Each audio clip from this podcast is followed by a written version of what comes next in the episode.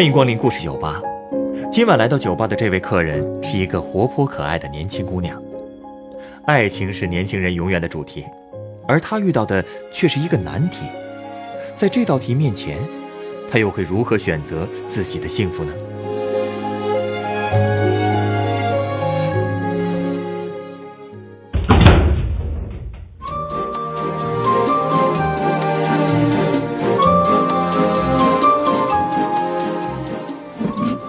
调酒师，你这里哪种酒好喝啊？有没有推荐？这个啊，可就多了。嗯，要看你。哎，我还是先看看酒单吧。不过我告诉你啊，我有选择困难症。等一下，你可别嫌我烦哦。怎么会啊？满足客人的需求是我的荣幸。我呀，不只是选饮料，我连选男朋友都下不了决心。哎，这个选饮料和选男朋友可不一样啊。选男朋友当然要深思熟虑了。我跟你说，我这个人啊，眼光特别差，选的男朋友都特别渣。第一个劈腿，第二个是个吝啬鬼，第三个更要命了，人家有老婆。呃，哎，你可别误会，我呀就是为了要堂堂正正的做人才一直纠结的。可是吧，你说我已经够烦的了，我妈还非要让我去相亲。哎，你知不知道现在各大公园都有相亲角？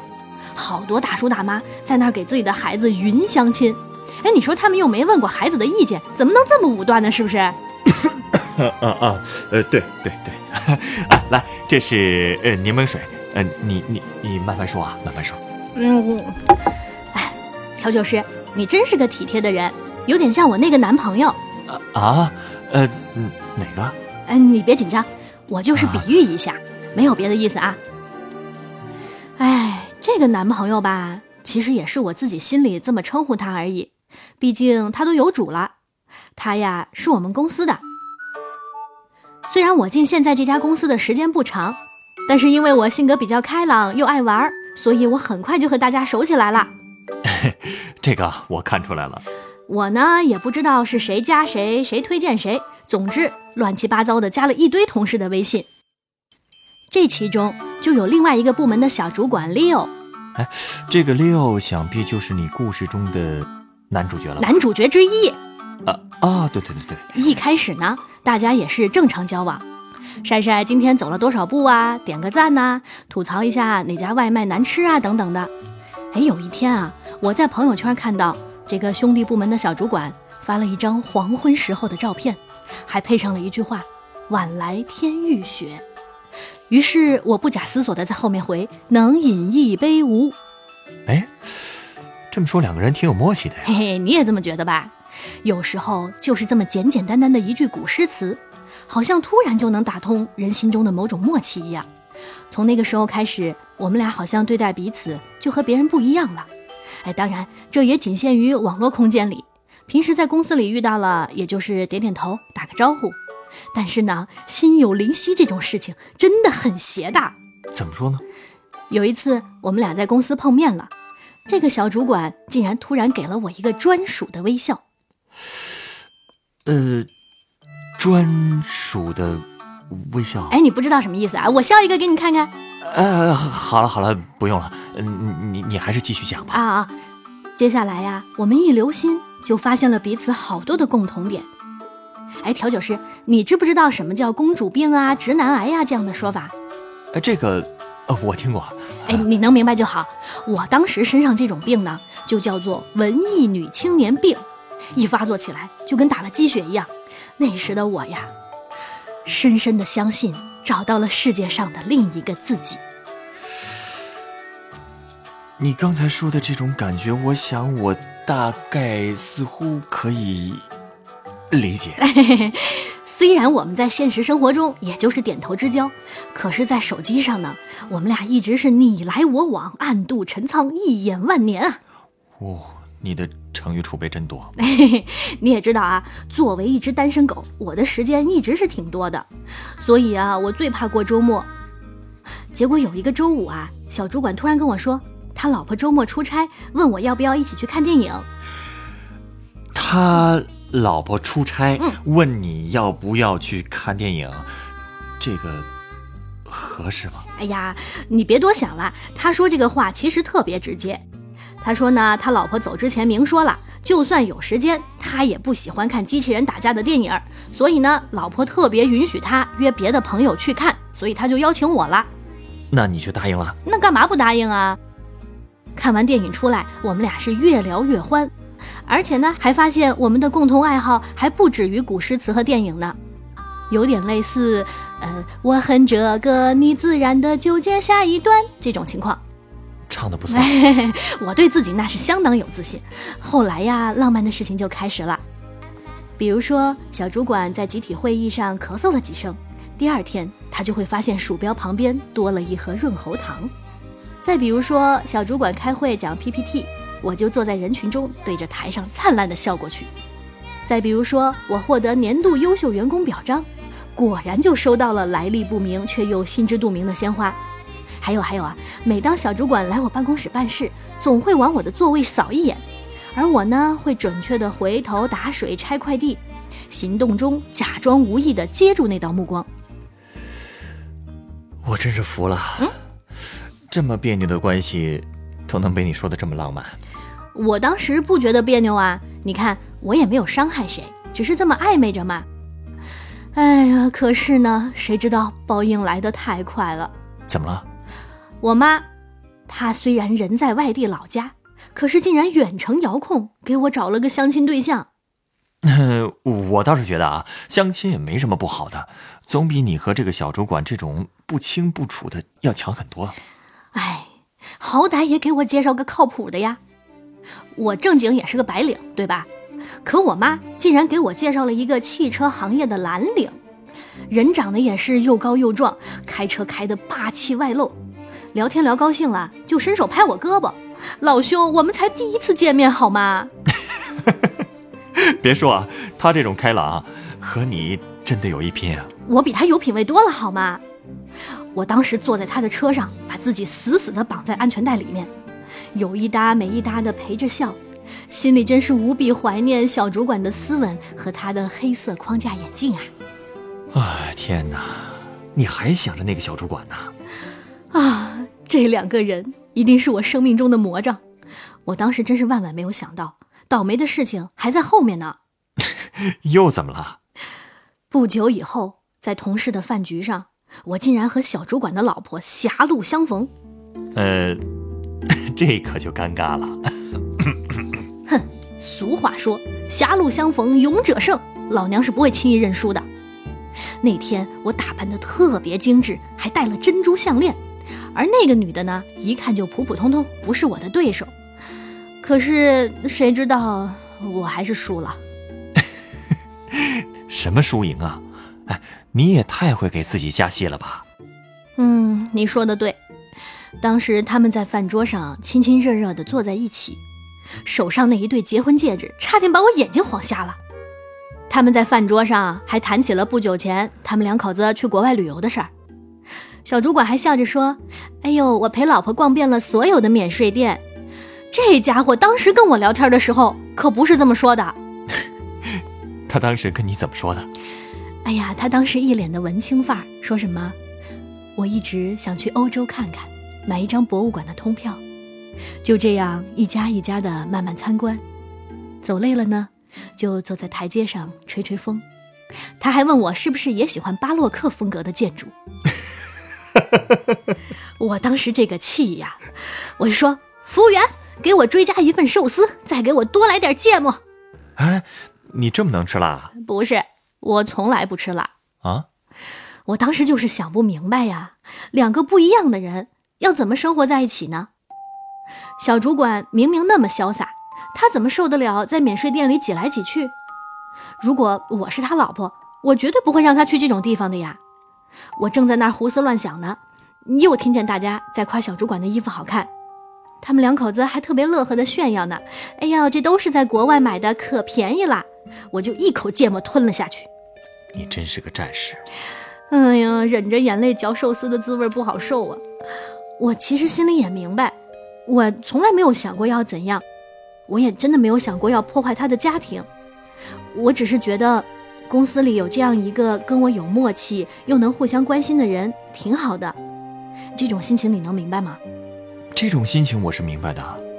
但其实这里面的分寸很不好把握。唉，是啊，这顿饭吃得太突然了，梦想一下子就幻灭了，让我有点措手不及。结果那天饭局散场的时候，小主管趁他老婆去换停车券的时候，他竟然走到我旁边，偷偷牵了牵我的手，然后很快就放开了。啊，这家伙到底什么意思呀？我当时心里真是一阵冷笑啊！哼，这很好啊，这可是我们的第一次身体接触，其实也是唯一的一次。唉，唉，我觉得那天我已经够惨的了。就在我失魂落魄的一个人等出租车的时候，突然，一辆摩托车停在了我的面前。摩托车？哎，我先声明啊，不是那种哈雷那样的帅气的机车，就是那种很矬的电动摩托车，而且车上坐的是和我相亲的蓝领。他怎么来了？哎呀，都怪我呀！我千不该万不该，我加了他的微信。他说他看到了我的朋友圈，他怕我不开心，就来啦。这事儿。你还发朋友圈了？哎，不是不是，我就是当时太难过了嘛，文艺女青年病发作。吃饭的时候呢，不小心筷子掉了一只，我就很造作的拍了盘子上的另外一只筷子，还配上了一行字：“形单影只。”还真挺文艺的。嗯，所以那个蓝领看到了就来找你了。嗯，不过他怎么会知道？你在这家餐馆呢？哎呀，一失足成千古恨呐！我手一抖，在那个朋友圈插入了我的定位位置。不过啊，他来的也真是时候啊。他说他看到朋友圈以后什么也没想，骑着车就出来了。我问他：“你不是开车吗？怎么还有一辆摩托车呀？”他说：“摩托车是他接私活帮朋友修的，而且呢，骑着摩托车沿着路边开，比开车更容易找到我。”哎，你听听。别看他五大三粗的，这哥们儿粗中有细啊！细个头啊！他说送我回家，但是那辆小摩托车根本坐不下两个人呢。啊，那怎么办？后来他把摩托车停在路边，陪我上了我之前打到的出租车，送我到小区门口，再坐公交车回去骑摩托车。你说这个人是不是脑子有病？不过呀，慢慢的我发现他挺善良的。哦。有一次，我们去商场顶楼的大排档吃饭，那个直梯几乎每一层都会停，而且每次都会有拎着大包小包的人挤来挤去，所有的人都挺烦躁的。等再一次开门的时候，门外是一位推着空轮椅的老婆婆。空轮椅？哎，你有没有见过有的老人会自己推着轮椅走，把轮椅当走路的辅助，这样走累了呢，他们就能自己坐下歇会儿。哦，原来是这个意思啊！可是当时电梯里已经很挤了。轮椅根本没有办法进去，好多人都很不耐烦，一个劲儿的说：“哎，进不来，进不来！”而且还有手快的已经要去按关门键了。结果那个老婆婆的轮椅轮子就卡在了门口，也动不了了。这时候，我身边这位蓝领突然伸手抬高了轮椅，等他再一转身，就把轮椅和婆婆一起让进了电梯，他自己却站到了电梯外面。可是电梯还是显示超重，我赶紧也挤了出去。等到电梯门关上的时候，我还觉得我们做了好事，这才突然发现手已经被他牵在手里了。不过这么一比，我还真是更喜欢这个版本的牵手故事。牵什么牵？我们两个人只好去坐滚梯喽。这个家伙居然大言不惭地伸手拦我的腰，我一把就把他从滚梯上推了下去。啊！哎，没事没事，他马上就站稳了。头脑简单、四肢发达的家伙嘛。虽然你老这么说他，但是我觉得你好像有点喜欢他了。被你发现了。其实要说我对他开始有好感，还是那次我发烧。当时烧得迷迷糊糊的，就给小主管发了一条微信。可是我忘了，我们一直有一个默契，就是周末彼此不发微信。嗨。这算什么默契啊？嗯，其实我就只给他发了三个字：我病了。那他来看你了吗？看个毛线！我那条消息发出去以后，好像我等了有一万年那么长吧，才收获了三个字。哪三个字？他说：“所以呢？”够了。我突然就明白这三个字的意思了。他是在问我：“你想怎样？你觉得我又能怎样呢？”我突然觉得特别委屈。难道是我踩过了界，就要接受这翻脸不认人吗？所以说呀，这样的关系还是早点结束的好。唉。不过就在我昏昏沉沉的时候，我家的门突然被敲得震天响，邻居都快报警了。我猜啊，是不是那个蓝领来了？嘿，他呀，本来是想约我出去玩的，我却一直没有接电话，手机静音了。他后来找我妈要到了我的具体门牌号。你瞧，你妈给你介绍的人还是挺靠谱的嘛。那天呀，多亏有他送我去医院看了急诊，又打电话给我妈报了平安。看，多好的男人呀！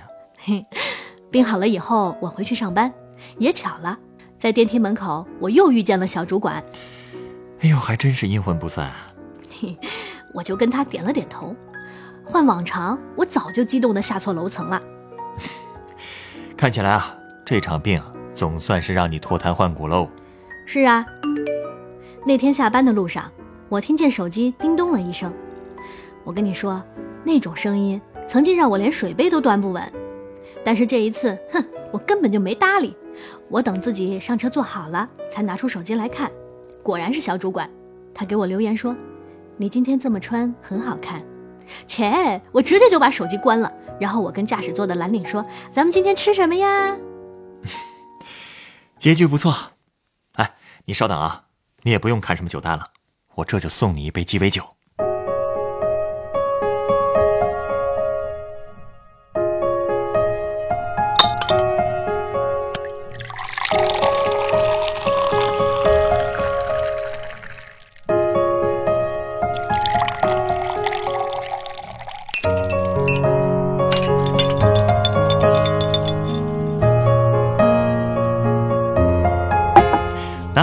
这是你的鸡尾酒，哎，这是什么呀？五颜六色的，真好看。这杯酒呢，叫年轻的心，我放了很多彩豆巧克力进去。年轻的心，嗯，年轻人的生活啊，总是多姿多彩的。我们会遇到各种各样的人，就像这些巧克力豆。不过随着年龄的增长和阅历的增加呢，我也希望你不要被外在的花花绿绿的颜色所迷惑，发掘色彩背后最真实的味道。为自己选择最合适的伴侣和道路，才是真正成熟的标志。嗯，你说的很有道理。啊，我男朋友加完班来接我了。调酒师，谢谢你，我要走啦。啊，哎哎哎，这回是哪个男朋友？你猜呢？